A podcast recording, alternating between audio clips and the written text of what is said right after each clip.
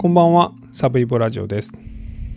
今日はですね、2018年の1月に発生した滋賀県守山市旧老母親殺害事件という事件についてお話しします。この事件ですね、まあ最初、まあ発端みたいなところで言うと、2018年の3月10日ですね、滋賀県の守山市の今浜町という、まあ、郊外の川の横ですね河川敷でですね女性の遺体が発見されるんです。死後1ヶ月ぐらい経ってて女性の遺体は頭部がなくて手足もない胴体部分だけで一部白骨化していました。まあ30代から50代ぐらいの遺体であると。でまあそういう遺体が発見されたというのはワイドショーとか新聞とかでも報道されたんですけどもまあ、その後その女性が滋賀県守山市に住む58歳の女性であるということが身元が判明します。でその翌日にですねその女性の娘が、えー、死体遺棄と死体損壊、まあ、死体をバラバラにした損壊と捨てた遺棄で逮捕されます。でさらにえー、っと9月ぐらいになってですねこの母親を殺害したという容疑でも逮捕されます。というまあ発端であの明るみになった事件です。でこの事件のポイントは教育虐待という、まあ、それまでもたくさんあったんですけれどもこの事件で改めてクローズアップされた、まあ、この行き過ぎた教育がこの子供を追い込んでですね、まあ、その末に母親をま殺すに至ったというところです。でもう一つは この犯人の、えっと、桐生希美31歳は、えー、一審判決では懲役15年ぐらいを言い渡されています。でまあ、身内を殺すとですね比較的罪が軽いというのが、まあ、裁判の結果になりやすいんですけれども、まあ、それで15年って結構長いんですねしかも1人っていうでそれは何でかっていうと実はこの娘がこの犯人がですねこの母親殺害を認めなかったんですね。死体を遺棄したのは認めて損壊したというのは認めたけど殺したということを認めなかったんです。でこれをまあ認めたきっかけっていうのがこの裁判官の あの節油というですね、まあ、あの判決文を言った後に、えー、プラスアルファでこの被告に対して言う言葉、まあ、これがこの容疑者被告にですね、まあ、響いてで、えー、2審ではですね一転して罪を認めて私が殺したということを認めて、まあ、その結果ですね、えー、懲役10年という、まあ、1審で15年やったのが10年という、まあ、罪を認めて、まあ、10年と軽くなったと、まあ、いうところもポイントかなと思います。では実際この事件がどうして起こったのか、まあ、どういう親子だったのかというところを見ていきましょう。えー、っとこの親子は滋賀県の守山市で暮らしてまして父親もいるんです。兄弟は他にいないんで、まあ、3人家族なんですけどもこの娘が小学校ぐらいの時にですねもう父親は家を出てます。で父親はまメンテナンスをしてる会社に勤めてたんですけども社員寮でずっと暮らすようになりました。それが仕事が忙しくてなのか、まあ、夫婦仲が良くなかってなのかは正直わからないです。まあおそらく後者だと思います。で、えー、2人っきりでですね小学校ぐらいから暮らしだして母親は娘にひたすらに国立もしくは公立の医学部に進んで医者になりなさいということを言い続けました。まあ、幼い頃はですねこの娘も自分は医者になるというのでブラック・ジャックの漫画読んだりとか、まあ、勉強も頑張ってたんですね。で確かに頭は良かったそうです。ただ中学校高校ぐらいで成績が伸び悩みました。しかし母親はどうしても娘に医者になってほしかった。で、えー、受験をさせます。国公立の医学部。1回目落ちます。これが2005年。で、2回目も落ちます。で、そこからなんとですね、休労したということなんですね。まあ、浪人生活トータル10年。まあその前からも母親の教育ママぶりはすごかったと思いますんでとにかくすごかったと。例えばどれぐらいすごかったかというとですねこれがまあもう一番すごいんですけど2005年最初の医学部受験の時に不合格だったんですね。でも母親は親族に対して合格した娘は受かったと言うたんです。で娘にもそう言いなさいと言いました。だから本当に娘を医者にしたかったんですね。で、えー、それからはですねまあ束縛して勉強させるっていうことで、まあ、とにかく朝から晩までずっと横で張り付いて勉強しろと。で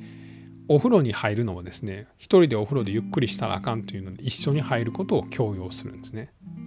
でもちろんスマホを持たせない。まあ、休労もしたら30歳ぐらいになってくるんですけどスマホはダメと。だから予備校行って帰ってくる間は携帯を持たせててそこに GPS がついてるから行動も管理すると。まあ母親は主婦なんですよね。お父さんは一応仕送りはしてたんでしょう。だからもう自由な時間を全て娘の教育につぎ込んでいたと。で9年間医学部受け続けて落ち続けた娘はですねもう私嫌というので3回ぐらい家出してるんですけれどもその度に母親が探偵を雇ってですね連れ戻されています。でまあ9年間医学部を受験してダメだって最終的には滋賀県の滋賀医大附属の、看護学科に行きまして、そこに合格しています。これも偏差値65とかもうすごいですよね頭いいんですよね。ただ母親は認めないんです。看護師はダメと。なんでか。下の世話せなあかんから。だから助産師になりなさい。助産師の方が、まあ、医者に近いと。いうことで看護学校には行かせるんですけどその後助産師になる勉強をするということを約束させてその誓約書まで書かせます。ただ娘はですね、まあ、大学に行ったでようやく親元を少し離れることができたのでであの自分の夢を見つけて、え、手術室で働く看護師になるというのを夢見るようになります。で実際にですねその看護師の採用市外医大のに受けてたんか。で、えーと、看護師になる、え、試験も通って 実際の看護師としても採用されました。しかし母親はですね まこの助産師学校に受験しろと言い続けてでその助産師学校の受験は落ちてるんですねなんでまあなんでか分かんないです学力が足らなかったのか行く気がなかったのかちょっと分からないんですけどもあの医大の附属病院の看護師の内定を出てたんですけども母親はどうしても助産学校に行けとまあ言ったんですね。で 結果的にですね私やっぱり看護師になりたいと本音で打ち明けたんですけれども裏切り者と。あんたは私を不幸のどん底に叩き落としたと、まあ、夜通し怒鳴り続けたそうです。で、えー、スマホをですね 実は隠し持ってたんですね。スマホを持ちたいですよね。大学生やったら。でそれも母親にバレてですねそのスマホを叩き壊されてですね。で唯一許されてたあの GPS 付きの携帯電話にですね母親から着信があって見たらですねうざい死んでくれっていうショートメールが返ってたんです。ねでそれ以外にも例えば字を覚える時とかもですね毎日あんたの字は頭が悪そうとかもっと綺麗な字を書きなさいとか、まあ、ひたすらダメ出しをするタイプですよね。で私の言うことを聞きなさい頑張りなさい医者になりなさいと言い続けててで最終的に助産師にもならない娘は看護師になると。まあ、それでも素晴らしいですけどね看護師になるなんて。でその夜母親は、まあ、夜通し2時3時ぐらいまで罵倒し続けてで、まあ、娘は謝り続けて最終的には母親のマッサージをしてで母親が寝つきます。で寝ついた母親の首に包丁を突き立てました。一回刺した瞬間に母親は痛いと言いました。その声が怖くて2度3度刺してで母親は死んだそうです。その時に31歳の娘は母親が口から血を吐いて動かなくなったのを見てそこに布団をかけてですね携帯電話で、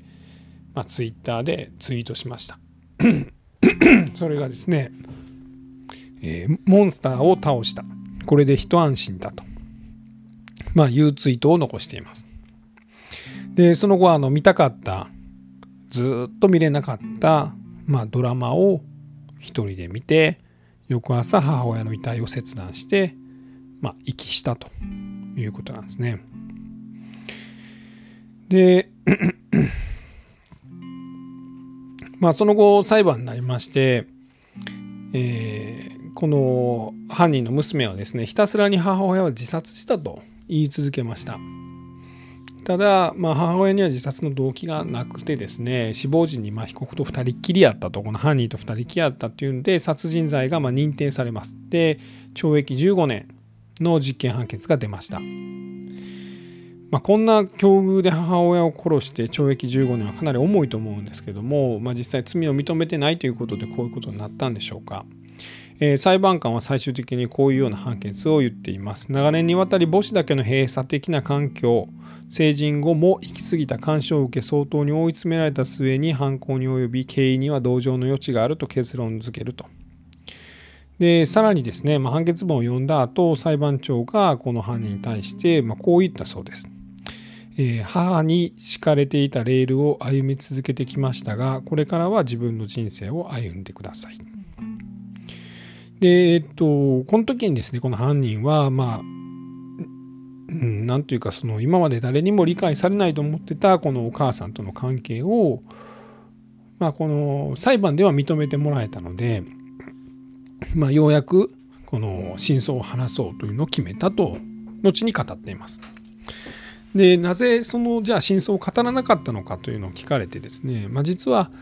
まあ、離れて暮らしていたお父さんにその娘である自分がま母親を刺したと、まあ、知られるのが怖かったと、まあ、それがずっと罪を認めなかった殺害を否定した理由だったと。いうことを明かしています。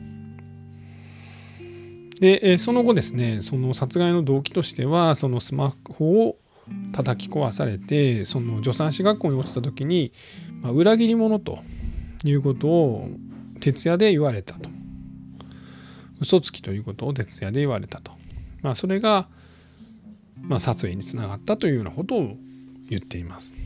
で、えー、自分が殺害したことを認めた罪を認めた被告はですね、えー、控訴審では懲役10年と、まあ、5年刑期が短くなるまあ、一審からは大幅に減刑された結果になりました。で裁判官は最後に、えー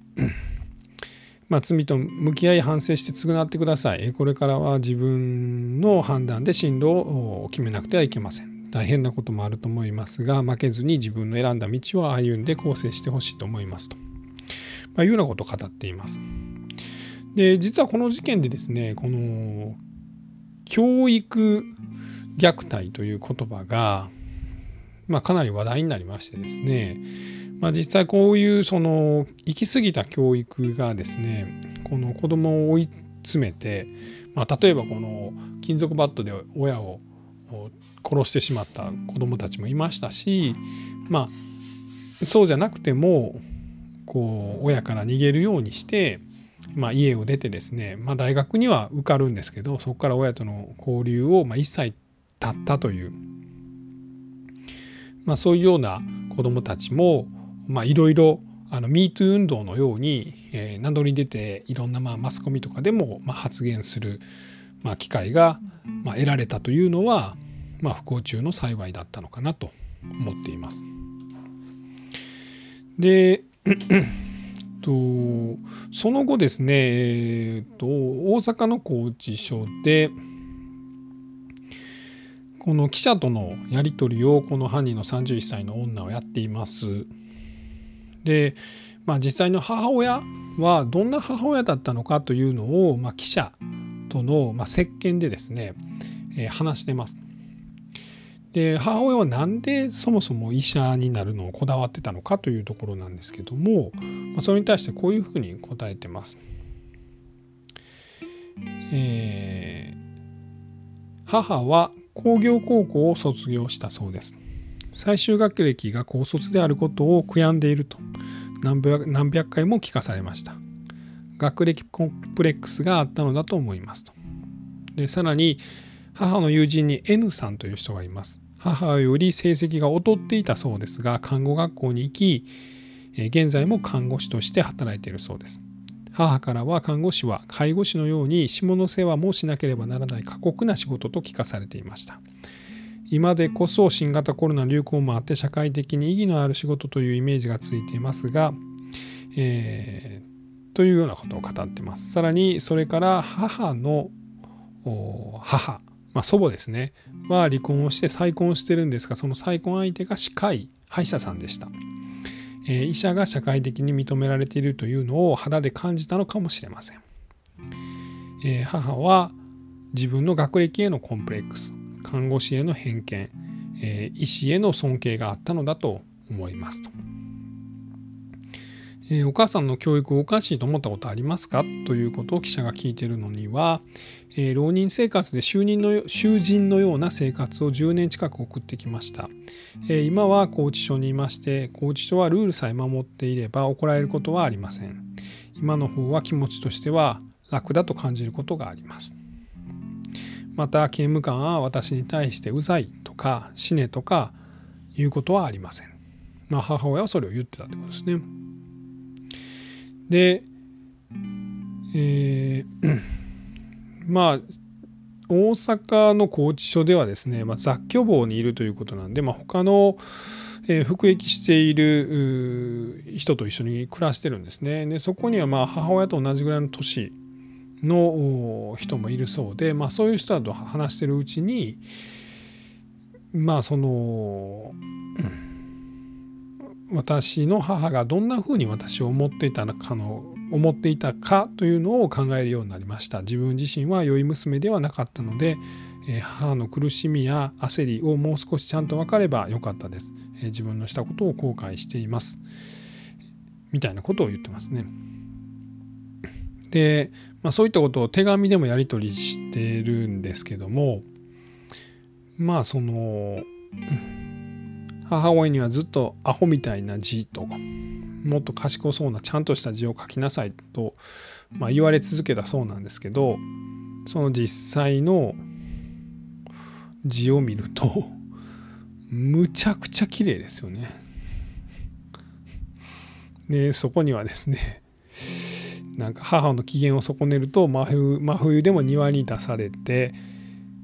まあ不眠の母を寝かし続けるために毎晩母にマッサージしてたみたいなことが書かれてます。まあ、これからもですね、まあ、そのいわゆるこの親からの虐待というのはこう心理的虐待っていうのとこう精神的虐待っていうのとあとはネグレクトですねあとはま性的な虐待これはもう全てダメなことなんですけど、まあ、こういう、えー、教育虐待という、まあ、こともあるというのが、まあ、明らかになった事件です。え、今日は2018年の1月に発生して3月に発覚した滋賀県守山市旧老母親殺害事件についてお話しました。最後まで聞いていただきましてありがとうございます。